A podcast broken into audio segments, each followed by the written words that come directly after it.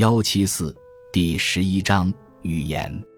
如果文字就当作文字，仅仅将其当作我们思想的符号，而不是事情本身，那么世界上的纷争会少很多。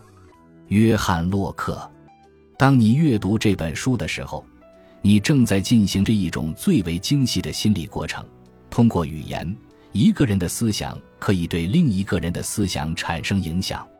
在此过程中，你大脑中的某些细胞组织发生了永久性的改变，新的思想形成了。就其真实意义而言，你被改变了。这种操作虽然很复杂，但是每天都会有无数人无数次轻松地完成这样操作。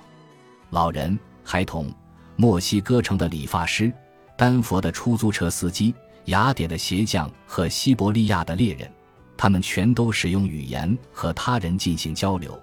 如果没有什么谈话对象的话，他们还会自发地开始对着一只排球唠叨几句。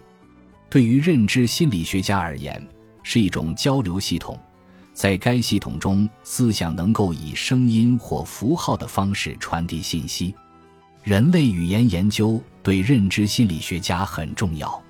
人类的语言发展代表了一种独一无二的抽象过程，而抽象过程是认知的基础。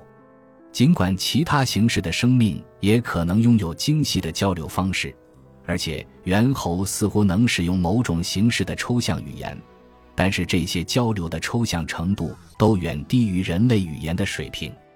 语言是人类交流的主要手段，也是绝大多数信息得以交换的途径。